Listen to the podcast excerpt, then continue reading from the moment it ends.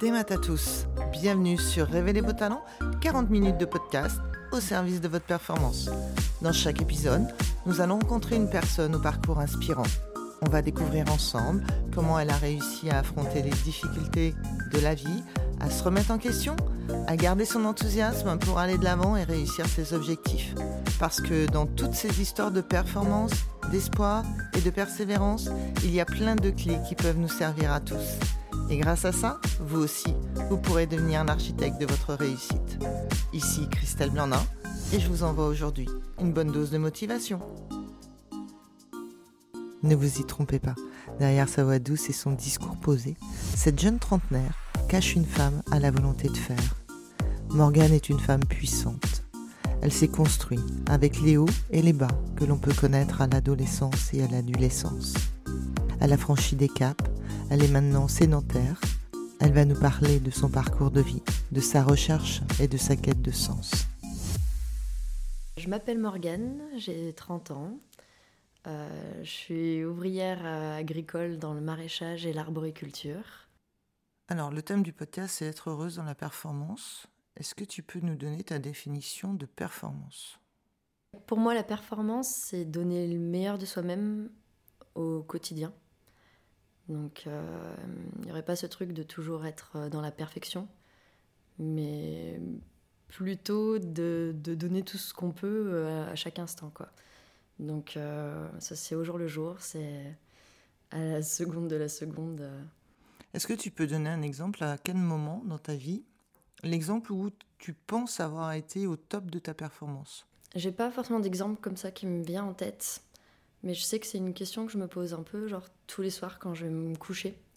C'est de d'essayer d'être euh, fière d'être de, moi et de la journée que j'ai passée chaque soir quand je vais me coucher.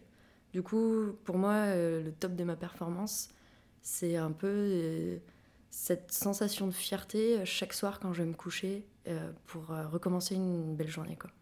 Si on devait prendre une image ou euh, une chanson, quelque chose qui symbolise le fait que tu sois fier, est-ce qu'il y a quelque chose qui dit en tête? Hmm. Est-ce que tu le ressens? Est-ce que tu le vois? Est-ce que tu le perçois? C'est plutôt une sensation qui, euh, qui, qui s'approcherait euh, très grandement de, de l'amour, avec un grand A. C'est Ouais, pour moi, c'est la symbolique, euh, la symbolique de, de l'amour qui serait, euh, qui serait le plus proche de, ça. Quoi. Donc c'est quelque chose que tu perçois plutôt dans ton corps plutôt que quelque chose qui soit intellectualisé? J'essaye au maximum. Justement, j'ai même le sentiment que plus j'intellectualise les choses et plus je me détache de l'être véritable. Donc euh, j'essaye d'être beaucoup plus dans mon corps, dans mes sensations et, euh, et, du coup, justement, quand je parlais du fait d'aller me coucher tous les soirs, c'est pas de ressasser toute ma journée et d'intellectualiser ce que j'ai fait, mais c'est plutôt cette sensation d'avoir justement donné le meilleur de moi-même et euh, d'apporter ce que je voulais vraiment apporter autour de moi. C'est quoi ton métier? Euh, Mon métier à l'heure actuelle, je, je, dirais que je suis saisonnière agricole. Donc c'est assez vaste. Le but, c'est de travailler euh, dans la nature et euh, principalement là, c'est les fruits et les légumes. Hum, donc voilà, le côté ouvrier. Donc le travail manuel, toucher la terre, c'est important pour toi? Extrêmement, ouais. Ça, ça a été dur de trouver que c'était ça. Ça a été un long chemin. Mais en fait, euh, c'est ce travail dans la terre qui, qui fait qui je suis à l'heure actuelle. Je pense que ma recherche, elle s'est plutôt faite dans ce sens-là d'ailleurs. Et elle s'est fait à l'aide de quoi ta recherche? Ou de qui? Je dirais de qui? De moi. C'est déjà euh, pas mal. ouais, totalement. D'aller se trouver. Moi, je crois que c'était ce but-là, en fait. C'est qu'il y avait un mal-être euh, profond à un moment donné de ma vie. Et que ce mal-être profond m'a amené à me réinterroger sur l'entièreté de ma vie. Et euh, une des grosses questions, c'était aussi du coup le côté professionnel. Et du coup, de... la question, c'était de chercher une profession euh, qui soit en accord avec une philosophie de vie euh, plutôt que, euh, plutôt que un travail pour vivre ma vie. Quoi. Il fallait que mon travail soit ma philosophie de vie. Donc toute la question qui s'est posée en amont, c'est quelle était ma philosophie de vie? Et quelle est, quelle est-elle aujourd'hui encore? Tu, tu dis que ça part de quelque chose de douloureux, apparemment. Ouais. Tu l'associerais à quoi? À quelle période de ta vie, cette douleur? Euh, pour moi, ça a été une longue ascension d'une dépression qui, euh, qui, a commencé en fait par à, à trouver ma place dans la société, ma place dans ce monde-là, un monde qui, qui me paraissait euh, pff, délirant. Est-ce que tu peux situer à quel âge ça s'est passé? Euh, je sais qu'il y a des Je me souviens par exemple de l'âge de mes 10 ans où je me suis retrouvée au milieu de plein de personnes qui dansaient dans un bal. Et où la première réaction que j'ai eue, c'était de me demander comment est-ce que toutes ces personnes-là pouvaient euh, rire, danser et s'amuser alors que le monde tournait si mal que ça. Et je pense que euh, ça a été euh, ce genre de choses qui a, qui a toujours été un peu en moi. Et là où le mal-être s'est vraiment amplifié, je dirais que ça a commencé à l'âge de mes 16 ans où du coup j'ai euh, j'ai essayé de me déconnecter euh, par euh, diverses manières parce que c'était un monde qui dans lequel je me sentais pas épanouie. La musique t'a aidé à te déconnecter? Euh, elle m'a plutôt aidé à mettre des mots sur des émotions. En gros, euh, là où je n'arrivais pas moi à mettre des mots et à écrire des, euh, des chansons, les paroles des autres, j'ai pu les emprunter pour, voilà, pour euh, faire sortir ces émotions-là. Mais du coup, est-ce que la musique, elle t'a isolé ou elle t'a permis d'aller vers l'autre? Je dirais plutôt permis d'aller vers l'autre. ouais. Au, moins, euh, au moins, ça pouvait sortir. Après, ça a mis du temps aussi, parce que c'est vrai que j'ai- j'ai passé pas mal de temps à chanter seule avant de réussir à chanter euh, devant d'autres. Mais en même temps, euh, on me dit que la musique, c'est le langage euh, universel. Donc c'est vrai que ça permet aussi de créer des connexions. ouais. Cette fracture, pour toi, tu te remets en question de quoi? Puisque tu es jeune, tu as 16 ans. À 16 ans, est-ce qu'on est déjà en train de se remettre en question de notre vie? Je pense que c'est pas tout de suite que je me suis moi-même remise en question. J'ai beaucoup commencé à remettre en question le monde qui m'entourait. Les gens, la société. J'étais en colère contre euh, tout le monde, euh, contre cette société qui ne me convenait pas du tout. Et c'est plus tard, je pense, que j'ai commencé à, en fait, à réaliser que la colère, elle était avant tout tournée aussi contre moi. Et, euh, et que du coup, il y avait peut-être une possibilité de moi me remettre en question pour euh, trouver une réponse qui soit un peu plus positive. Et cette remise en question, c'est quoi? C'est des mains tendues? C'est c'est de la psychanalyse Enfin, c'est de la psy? C'est comment tu t'es mis en, en route en fait? Euh, je pense que moi, en fait, je parle vraiment de travail introspectif. Donc ça a été un peu... euh, c'est un long truc, quoi. Souvent, on peut dire qu'on parle d'un éveil spirituel, euh, etc. Euh, alors moi, pas du tout. c'est euh, plein de questions au jour le jour, c'est d'essayer de comprendre. Je pense que j'ai eu beaucoup de chance déjà d'être, d'avoir été soutenue dans une période de dépression où là, pour le coup, j'ai vraiment sombré et on m'a laissé le temps de réfléchir. Euh, du coup, j'ai pris un an, euh, une année sabbatique euh, au crochet de mes parents, en fait, et à me dire, ok, qu'est-ce que, qu'est-ce que je fais de ma vie? Quel est le but? Est-ce que je choisis réellement d'en finir là parce qu'il n'y a pas d'intérêt? L'amour que mes parents me portaient me donnait pas cette possibilité-là, en toute honnêteté. Donc, j'avais pas le choix de me relever et de réfléchir à autre chose. Et donc, du coup, ça a commencé déjà ben, par essayer de chercher une profession dans laquelle je pouvais peut-être plus m'épanouir. Ça a été des recherches de- d'outils dans des livres, par exemple. Je sais qu'il y a un livre en particulier qui m'a qui m'a vraiment permis ouais, de tout de changer entièrement la manière de penser en fait. C'est quoi le livre? C'est le pouvoir du moment présent d'Eckhart Tolle. D'accord. ok. Donc du coup, ça veut dire que tu n'as pas été chercher de l'aide extérieure? Pendant ce moment de dépression, pendant euh, cette période des un an? Je l'ai même rejeté, ouais. Ma mère m'en a beaucoup parlé et euh, non. En fait, pour moi, les autres pouvaient pas m'aider. C'était beaucoup trop profond, beaucoup trop ancré. Euh, et du coup, il n'y avait pas de réponse extérieure qui pouvait m'aider, quoi. Et du coup, il fallait que je la trouve en moi-même. quoi. D'accord, donc tu, tu, considères que cette introspection, elle t'a aidé à sortir le meilleur de toi-même, puisque euh, tu es encore là. L'aide de tes parents, l'aide de, de, Non pas... Oui, c'est vraiment l'aide familiale qui a mm. permis ça. Comment t'expliques Parce que ça, c'est de la force. Hmm. C'est une vraie force de pouvoir faire ça, et, et ça, c'est pas donné à tout le monde. Est-ce que tu peux identifier où tu as été puiser cette force? C'est une bonne question. On m'en a justement parlé récemment et du coup je suis encore en grosse interrogation là-dessus, de, cette fameuse force interne. Euh, et je ouais, j'ai pas encore trouvé cette, une vraie réponse à part, euh, à part l'amour. c'est un truc qui va être très redondant, mais j'ai l'impression que c'est la réponse à tous mes mots en fait.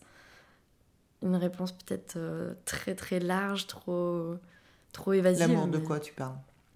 Que dire En fait, l'amour de Dieu, mais, euh, mais de, de, voir en fait, non pas les choses négatives dans ce qui se passe, mais la manière dont on peut euh, euh, créer des choses positives. Qu'en fait, souvent on va parler de Dieu comme étant quelque chose à l'extérieur de nous, et grâce à Eckhart Tolle, le pouvoir du moment présent, j'ai découvert qu'en fait Dieu était en chacun de nous. Enfin voilà, ça c'est ma propre croyance, hein, ma vision. Dieu étant un mot très symbolique sur lequel on peut l'appeler comme on veut, en fait. Exactement. L'amour, l'univers. Euh, Chacun de nous met le mot euh, qu'il souhaite. Qu'il souhaite. Tout à fait. Euh, en fait, c'est juste cette grosse interrogation de comprendre qu'en fait, on a tous un pouvoir en nous, un pouvoir de construire. Et du coup, notre réalité, c'est nous qui la façonnons, qui la créons. Il y a des choses extérieures qui nous arrivent qui sont plus ou moins dures et, et qui, sont, voilà, qui peuvent être très compliquées à gérer. Il n'empêche que ça nous appartient d'en voir, d'en tirer du positif ou du négatif. Et du coup, cette compréhension-là m'a permis justement de, de me dire que, ben, en fait, c'est à moi de me lever tous les matins et de travailler vraiment chaque instant pour créer le monde euh, que, dont je rêve, quoi. Mais quand on a 16 ans et qu'on est en train de sombrer, mm. tu passes pas à l'acte? Tu as envie de passer à l'acte? Du suicide Ouais. Est-ce que tu as eu envie plusieurs fois de passer à cet acte de suicide et de dire mais j'ai rien à faire là et je vais je me suis trompé de chemin en fait. J'ai rien à faire à ce moment-là sur terre et j'ai envie de partir. Donc pourquoi t'es resté euh, la seule réponse que j'ai trouvée et que je me suis toujours dit c'est que j'avais une mère trop fabuleuse pour lui faire ça. C'est qu'elle méritait pas cette action. D'accord. Donc c'est le fait d'avoir l'autre qui t'a retenu c'est cette main. Parce que on parle de main tendue, mais ça, c'est une main tendue. Plus que tendue, ouais, totalement. Du coup, euh, t'as pas accepté les mains tendues extérieures comme on pourrait voir un psy, un psychiatre, peu importe comment, euh, comment on se défait de cette situation-là de dépression, mais l'intérieur, le cercle familial, donc le cocooning de cette maison, ne t'a pas autorisé à passer à l'acte en fait. Ouais, bah le fait que euh, c'est pas parce que moi j'étais extrêmement malheureuse que du coup je devais faire porter ce fardeau sur euh, d'autres personnes qui n'avaient pas la même vision que moi du monde, des difficultés. Enfin, pour moi, ça devenait égoïste de blesser d'autres personnes que moi-même dans cet acte-là. Donc là, on parle de l'amour de la mère qui, qui, nous retient. Toi, tu cherches l'amour un peu inconditionnel dans, dans ton précepte de vie. C'est un peu ce que, tu, ce que tu décris. Ça me fait aussi sourire parce que tu es dans la nourriture et tu es euh, dans le travail de la terre. Et c'est la terre qui nourrit l'homme et qui nous nourrit. Si on pouvait euh, dire aller de l'avant, c'est quoi le chemin de vie que tu peux voir se dessiner pour toi?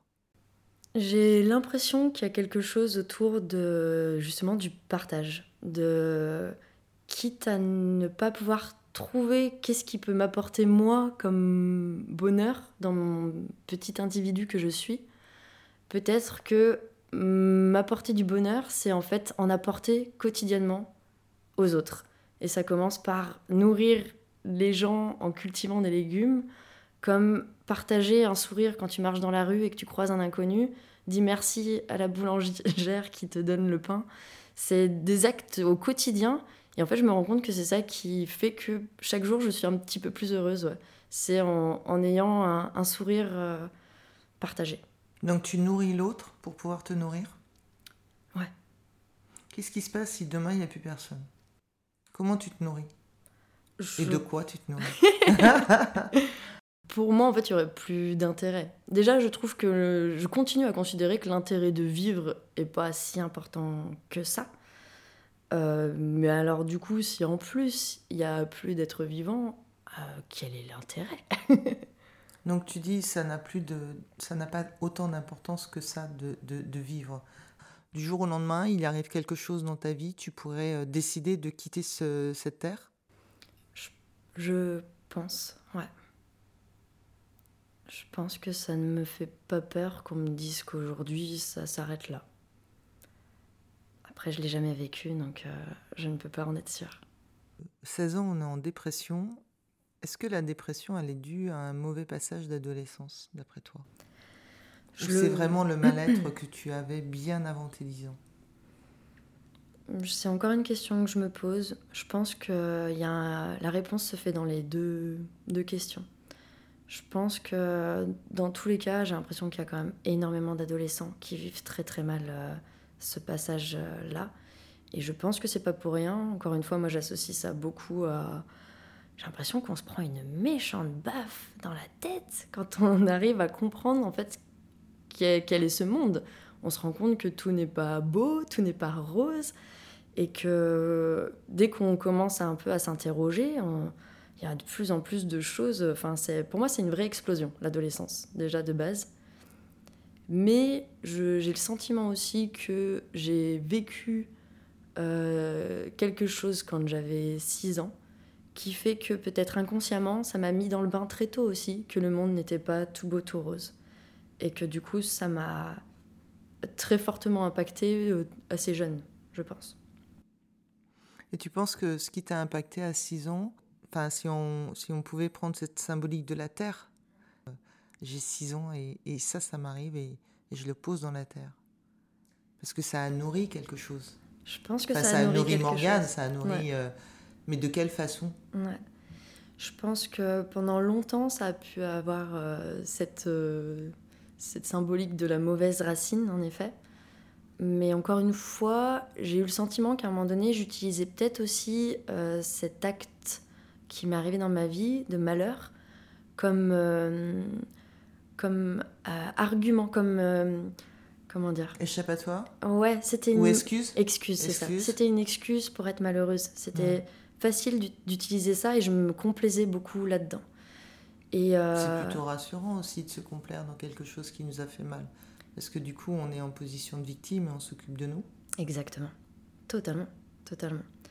Ouais, quand on comprend pas pourquoi est-ce qu'on est comme ça ou pourquoi est-ce qu'on va pas bien, c'est cette réponse-là qui est toute là, qui nous tend les bras. Et oui, ça fait du bien. Ça fait du bien de se complaire là-dedans. Jusqu'au moment où j'ai découvert que bah, en fait, je pouvais peut-être être autre chose qu'une simple victime. Et que et qu'encore une fois, c'était à moi de, de, renverser la situation. Quand tu prends conscience de je ne suis pas qu'une victime, je suis Morgane et avec des histoires de vie, qu'est-ce qui fait que, que le soleil arrive en fait? Que la luminosité arrive dans ta vie? Et tu, tu vois le verre euh, à moitié plein et non plus le verre à moitié vide. Hum. Qu'est-ce qui se passe pour toi? Hum, Moi, je pense déjà que j'ai eu besoin de beaucoup de temps. Donc le temps apporte quand même énormément d'éléments de réponse. C'est quoi le temps? C'est un an, deux ans, dix ans, cinq ans? Hum, Toute une vie. Euh, pour l'instant, c'est qu'un démarrage de vie. C'est qu'un démarrage euh, de vie, donc c'est pour ça. J'ose espérer que ça irait encore mieux plus tard. Mais euh, non, c'est. Euh, je, je, pense qu'on a besoin de temps pour intégrer des choses aussi. Et que du coup, c'est pas parce qu'on a. on lit par exemple une phrase qui va nous impacter. cette phrase, comme. Je pense que c'est pour ça que j'aime autant le maraîchage. C'est comme une graine, c'est qu'on a besoin de de choyer cette graine-là pour qu'elle commence à prendre racine, à l'arroser quotidiennement, à ce qu'elle prenne du soleil. Et pour moi, c'est la même chose pour, toutes les réflexions philosophiques et introspectives qu'on peut euh, se poser. C'est qu'il y a des graines qui sont semées au quotidien et on a besoin de les, de les nourrir. Donc, euh, donc le temps permet ça, mais il n'y a pas que le temps, parce que si je reste allongée dans mon lit toute la sainte journée à ressasser mes idées noires, euh, ça va pas faire avancer les choses de laisser le temps au temps. Mais Mais encore une fois, je pense que ouais, c'est là où euh, les, les, livres, personnellement, m'ont beaucoup aidé, les livres introspectifs. De comprendre que je pouvais être, euh, moi, maître, euh, maître de ma vie. Et des choses toutes simples comme les quatre accords Toltec ont été une révélation pour moi. Euh, Eckhart Tolle, quand il parle de l'ego et du mental, pareil, pour moi, ça a été des termes qui ont bouleversé en fait ma, ma, manière de voir les choses et ma manière de voir la vie et de comprendre les autres aussi. Qu'est-ce que tu en penses de l'ego? Eh ben. Alors pas l'ego du jeu parce que c'est la période de Noël, mais l'ego, l'ego, euh, l'ego le nôtre parce qu'on en a besoin de l'ego. Exactement. Il, il a besoin d'exister. Après, il n'a pas besoin de submerger, mais il a besoin d'exister. Ouais. Je pense que c'est un outil merveilleux quand ça reste un outil et qu'on n'en est pas son esclave. Et c'est peut-être là euh, la grosse question, c'est à quel moment on est esclave de notre ego et qu'on ne fait plus la différence en fait entre, euh, entre cet outil merveilleux qui sera là pour nous protéger dans les moments difficiles, qui sera là pour euh, dire quand est-ce qu'on a le droit d'avoir la parole, de s'exprimer, et quand est-ce qu'en fait on se fait totalement bouffer par lui et du coup avoir des, un mental qui n'a de cesse de nous rabaisser Là, je fais une très grosse distinction. Moi, c'est ça qui m'a aidé énormément dans Eckhart Tolle. C'est de comprendre que mon mental, cette petite voix qui tournait dans ma tête sans arrêt pour me dire que j'étais nulle, que le monde était horrible, et eh ben en fait, j'ai compris que cette petite voix, c'était pas réellement moi. C'était les petits démons. C'est ouais, on peut le voir comme ça. Ouais. Ouais ouais. Dans un des livres, j'aimais beaucoup, il parlait d'un moustique. Ce fameux mhm. petit moustique qui tourne autour de toi, hyper fatigant, prenant. Et du coup, ben, waouh, quand tu écartes ça, te dire, ok, cette petite voix, c'est pas moi. Et du coup, j'ai commencé en fait à vouloir être amie avec cette voix-là. À dire, ok, je vois que tu es en train de dire que tu es nul, c'est pas grave, je comprends. Mais viens, on commence à être copains. Donc en fait, j'ai commencé à essayer de me voir moi comme mes amis et de me dire pourquoi est-ce que je suis pas aussi gentille avec moi que je le suis avec les personnes que j'aime. C'est quand même hyper étonnant ce truc-là. Ça, c'est un révélateur. Ça a été très, très, très révélateur, ouais. Donc, commencer par se donner soi-même de l'amour, c'est la mécanique numéro un pour commencer à donner de l'amour aux autres. La plupart du temps, quand les gens euh, comprennent qu'on est en train de se parler à nous tout seuls, là, euh, on pourrait être trouvé hyper bizarre. Mm. Puisque les gens n'osent pas se parler on, le voit sur des thérapies, on le voit sur du coaching, on, le voit à d'autres moments quand on se dit ah ouais, il est un petit peu, il est un petit peu loin. Comment on fait quand on a euh, cette façon de vivre, cette façon d'interpréter les choses? Toi, qui laisses-tu approcher de toi? Ça a été euh, très long, ça, comme compréhension, comme travail. Je sais que pendant une grosse période, personnellement, moi, j'en parlais pas de ce travail un peu introspectif par peur justement du jugement, de savoir en qui tu pouvais avoir confiance, euh, parce que c'est pas forcément quelque chose qui est accepté par tout le monde. Et euh, petit à petit, euh, j'ai commencé à, à, à, je sais pas, c'est une espèce de, de, sentiment de confiance que tu peux avoir en certaines personnes, où tu lis dans leur regard qu'il y a réellement et sincèrement de la bienveillance, qu'il n'y aura pas de jugement, et où du coup il est peut-être possible de s'ouvrir un petit peu plus. Et bizarrement, il y a beaucoup de personnes dans ma vie à cette époque-là qui en sont parties. J'ai choisi de faire partir, euh, des fois avec beaucoup de difficultés, parce que c'est quand même des vrais deuils à faire. Mais il y a aussi des personnes merveilleuses et magnifiques qui en sont rentrées aussi.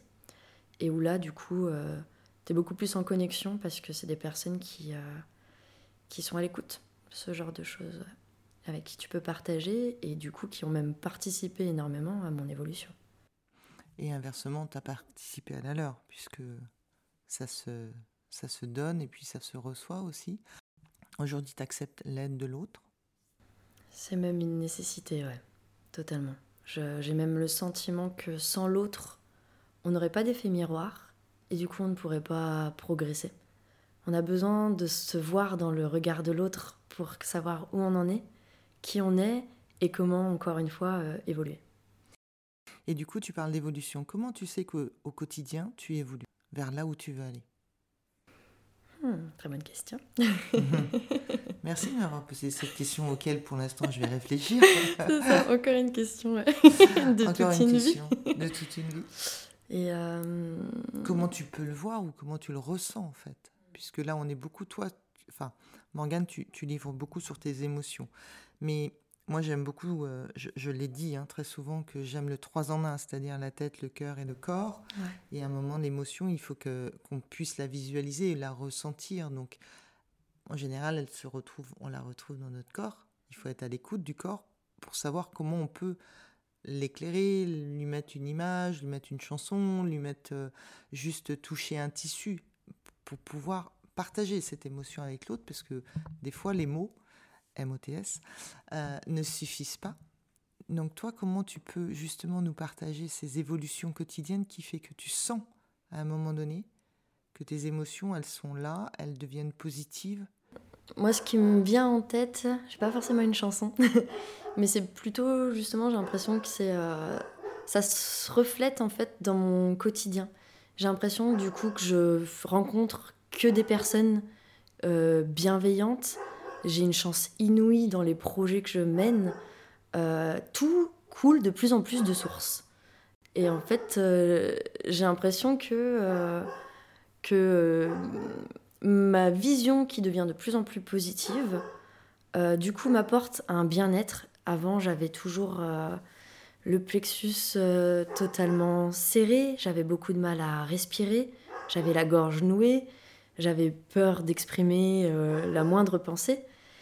Et maintenant, de plus en plus, j'ai l'impression que je suis quelqu'un de plus en plus détendu.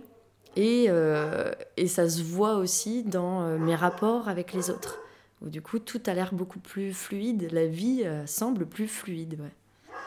Tu as pris un rôle dans l'association de la Croix-Rouge? Oui.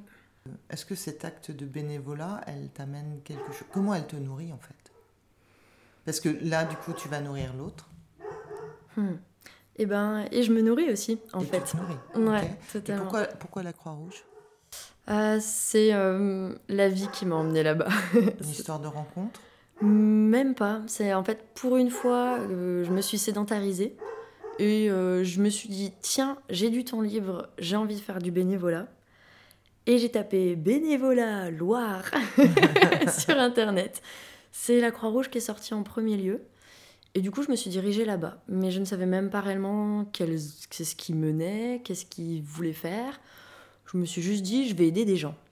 Et j'arrive sur place, et oui, c'est une histoire de rencontre où je suis tombée sur le président euh, de l'unité locale euh, de l'endroit où j'habite, qui m'a, avec qui on s'est sympathisé en cinq minutes, et qui m'a dit Toi, je te vois bien secouriste. Je ne savais même pas poser un pansement à l'époque. Et, euh, et, voilà, en fait, tout a démarré comme ça, et je suis devenue secouriste à la Croix-Rouge. Et en fait, c'est ce qui me nourrit de façon incroyable, parce que j'ai l'impression d'apprendre énormément de choses sur moi, avant tout. Parce que apprendre sur soi, ça veut dire que ce que tu es en train de vivre euh, se reflète quelque part chez toi. Ouais. Si ça te nourrit, tu apprends sur toi, qu'est-ce que tu apprends Ah, ce que j'apprends sur moi, c'est euh, comment est-ce que je peux gérer une situation difficile?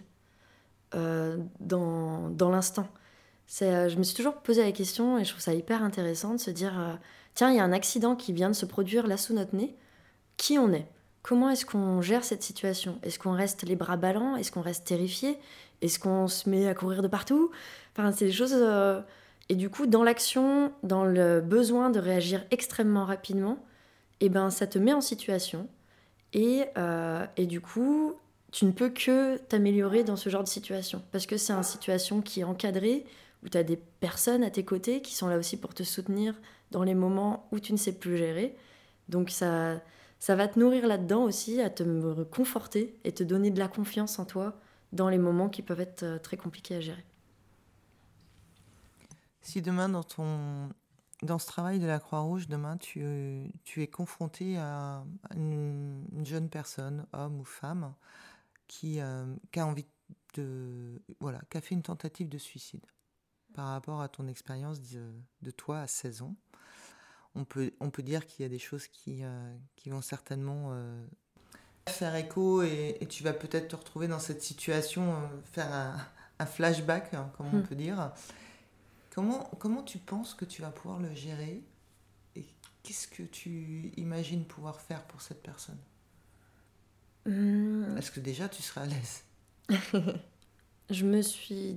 On s'est déjà posé la question, c'est un gros truc qu'on met en avant dans la Croix-Rouge, que peu importe la situation, on a le droit de dire que là c'est trop pour nous.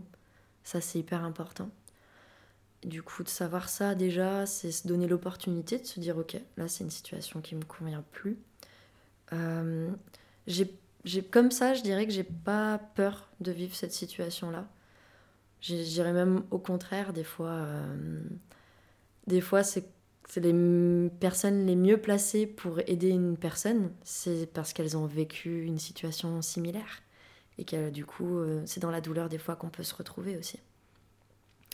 Donc euh, c'est peut-être juste... Je trouve que des fois, on n'a on pas besoin d'avoir un bac plus 5 en psychologie pour parler de ce qu'on a vécu émotionnellement parlant et de partager avec une personne et, et de lui tendre la main dans ces cas-là. quoi.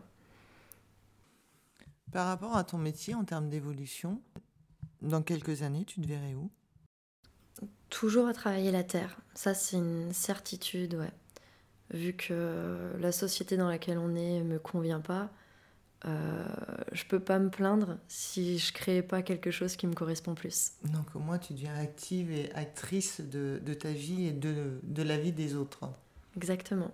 En tout cas, tu partages. Ouais, c'est ça. Mon projet, ouais, c'est de, de proposer peut-être une alternative. Donc, euh, il y en a du boulot. c'est bien, tu as toute une vie pour le faire. Donc, euh, Exactement. tu, te dois de rester là. Morgane, je t'offre une baguette magique. Ok. Qu'est-ce que tu en fais? Ça, genre, j'ai le droit à un, vœu. Tu as une baguette magique et tu as le droit à ta baguette magique. Qu'est-ce que tu en fais? Ah, cette fameuse baguette. Je sais qu'il y a quelque chose qui tournerait autour, euh, autour du bonheur, sans vouloir tomber dans, dans, le, mode bisounours. J'aimerais euh, que cette baguette magique puisse euh, peut-être apporter un peu plus de un peu plus de repos pour le mental humain, peut-être. Qui est... donner un peu plus d'amour dans le cœur de chaque humain et un peu moins de haine. J'ai pas envie de changer fondamentalement les choses à part, euh, à part l'humain, en fait, je pense. Tu veux changer l'humain avec la baguette magique? Hmm, Sa perception des choses. La perception des choses? Ouais travailler en perspective. Il y a du boulot, ouais. Il y a du boulot. Et ça commence par soi-même. Cet épisode vous a plu? Eh bien, bonne nouvelle On se retrouve très bientôt avec un nouvel invité. En attendant, si vous souhaitez continuer à être l'architecte de votre réussite, rejoignez la communauté K Mental et Performance sur Instagram, Facebook ou www.mentalesperformances.bzh. N'hésitez pas à nous partager votre expérience et vos retours. Merci, Kenavo.